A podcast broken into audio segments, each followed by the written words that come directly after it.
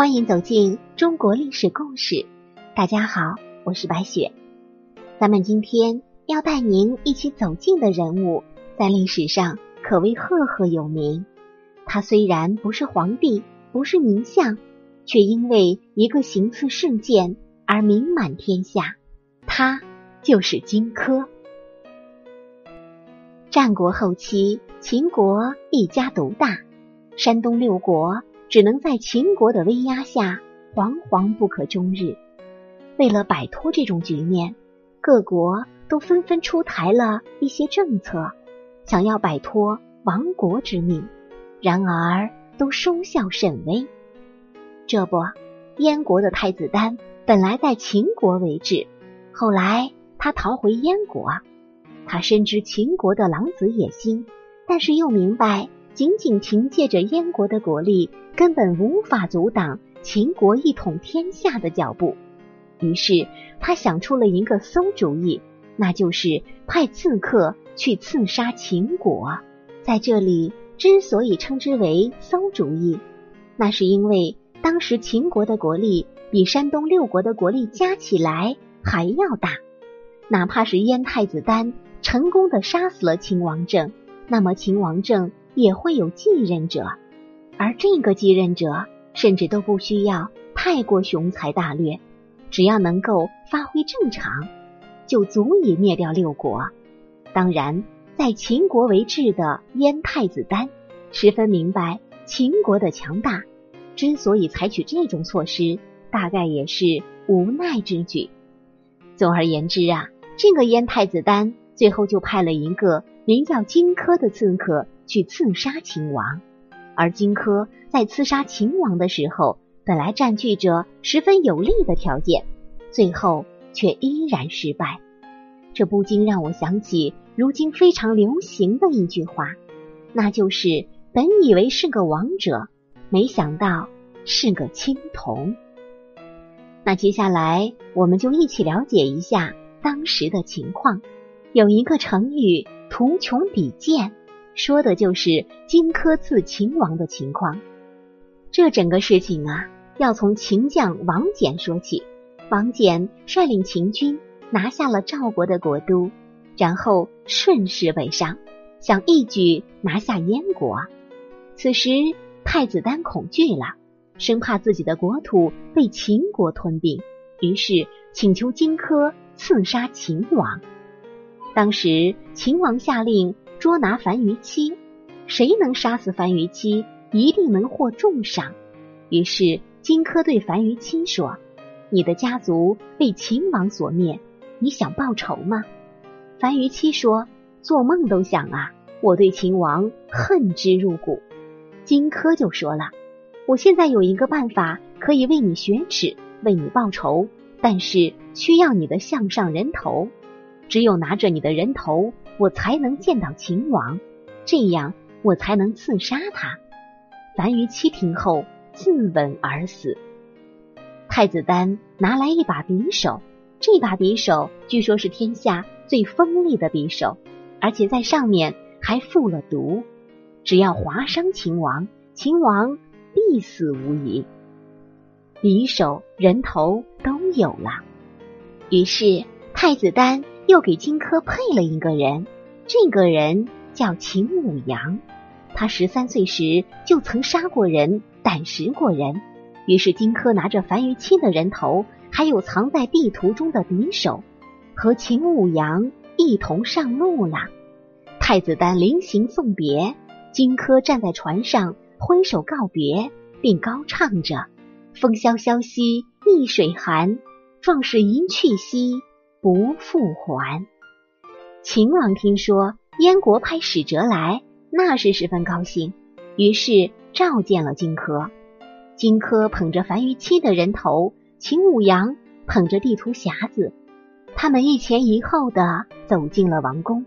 荆轲以燕国的城池为诱饵，为秦王指明燕国将要送给秦国的地图，而荆轲带着毒的匕首就藏在这个地图之下。谁曾想，当地图的图卷展到尽头之时，却不小心将匕首给露了出来。秦王看见以后，哪里还不知道这个荆轲是个刺客？于是马上就要逃跑。荆轲也是眼疾手快，一把就抓住秦王的袖子，一刀刺了过去。结果不知道是衣服的质量太差，还是秦王的力气太大，那个衣袖居然被扯断了。扯断了衣袖的秦王自然是不会坐以待毙，他马上就抽出自己的佩剑。大家都知道，战国时期但凡有点身份的人都会带佩剑，秦王也不例外。当然了，其他的臣子也可能是带了佩剑的，可是他们的武器是不允许被带到大殿之上的，这也是为了秦王的安全着想。总而言之，这个秦王一边跑一边拔剑，想要用剑杀死这个冒犯他威严的刺客。然而，命运再一次和他开了个玩笑，那就是剑太长，拔不出来。不过，这也是能理解的。毕竟这不是平常的情况，此时的秦王不仅要拔剑，还要逃跑。于是就这样的情景一路上演：一个一边跑一边拔剑，但是半天没有拔出来，相当于赤手空拳；而另一个则拿着毒匕首一直追，想要抓住逃跑之人。至于殿下的臣子呢？大家呆呆的站在殿下观看这出好戏。有人问了，这些臣子为什么不上去帮忙呢？咱们前面已经说过了，他们的武器是不能带到大殿的。而今情况紧急，来不及叫门外的侍卫来救驾。好在也不是所有人都这么傻，有一个名叫夏无且的医官，就把自己随身携带的药袋砸到了荆轲的脸上，也算是拖延了荆轲。最后关键时刻。秦王总算是拔出长剑，将荆轲击倒在地，这才结束了这场刺杀的闹剧。不过，在这里又有一个疑问：燕太子丹既然想刺杀秦王，派出的人肯定不会差。可是，为什么荆轲在如此有利的情况下，拿着毒匕首对付一个赤手空拳的秦王？这个赤手空拳啊，指的是秦王在一开始的时候。并没有将剑拔出来，那就相当于赤手空拳。为什么这样的情况下他都没能刺杀成功呢？咱们来看一看荆轲刺秦王失败的原因。首先，第一点，荆轲的决心不够。其他刺客刺杀的情况咱们暂且不论，单说荆轲，他刺杀的情况，最后能够活下来的机会是极小的。荆轲刺杀失败，最后的结局一定是死，这是毋庸置疑的。荆轲刺杀如果成功了，也分两种情况。第一种情况，他刺杀成功，并且没有杀死秦王，而是活捉了秦王，并威胁他归还燕国的土地。第二种情况，荆轲刺杀成功，并且没能活捉秦王，而是杀死了他，那么其最后。肯定也是必死无疑。可见，在这三种情况中，只有荆轲成功的抓住秦王，才有活命的机会。然而，这也仅仅只是有一丝罢了。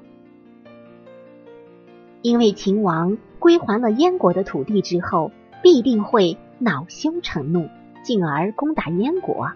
在攻打的过程中，秦王是不可能放过这个令他蒙羞的刺客的。而燕王迫于压力，很大的概率是会抓住荆轲并献给秦王的。因此，荆轲想要活命，不仅要完成第二个任务，还要在燕王捉住他之前及时逃走，并且从此亡命天涯。可见，荆轲从接下刺秦王这个任务开始，就注定了其存活下来的机会是相当渺茫。可是，荆轲自己。并不这么认为，在临行前，他曾说过：“亡而不返者，庶子也。”这句话是什么意思？就是说，只顾着完成任务而不能安然回来的人是没有出息的。可见，荆轲刺杀秦王的心并不够坚定，在他眼里，这可能只是一个小任务，也是他造成最后任务失败最大的原因。其二，荆轲的随从意志力不够坚定，引起了秦王的怀疑。我们刚才说到，在荆轲刺秦王临行之前，他有一个随从，名叫秦舞阳。在荆轲为秦王献地图时，发生了一个插曲，那就是荆轲的随从秦舞阳害怕的发抖起来。虽然这一插曲最后被荆轲以北番蛮夷之鄙人未尝见天子，故震慑为由搪塞了过去。至于秦王有没有相信，就不得而知了。而根据秦始皇一贯的作风来看，哪怕是他真的相信了荆轲的话。他也是会留个心眼儿的，毕竟这位可是号称千古一帝的秦始皇。其三，荆轲的武功可能不行，作为一个刺客，武艺自然是得好的。然而，关于荆轲此人武艺的记载可并不如何。荆轲早年间用剑术游说魏元君，然而魏元君却没有任用他。后来，荆轲又和盖聂谈论剑术，结果两个人谈着谈着就吵了起来。然后盖聂就瞪了荆轲一眼，荆轲他害怕了，就逃走了。可见荆轲的武艺可能并不如何，否则魏元君为何不任用他，而盖聂又为何对他不屑呢？说起荆轲刺秦王，最后以失败告终。也许这真的是秦始皇嬴政的命吧。秦王是天子，古人常说“王者不死”，这可能是真的。能成大业之人都有上天眷顾，往往不会死于非命。他们都是有任务在身的，任务没有完成是不会死的，因为他们是帝王命造，所以时辰不到不会死。秦王也是帝王命造。所以是不可能轻易死去的。他还有任务在身，就是一统天下。当然了，也不可否认，秦王是一个幸运的君王，这一点毋庸置疑。好了，朋友们，我们的故事到这里就结束了。感谢您的收听，喜欢的朋友欢迎点赞转发，也欢迎您评论留言，写下想法和我们一起交流。下期我们将和您一起走进孙尚香的故事。我是白雪，下期再见。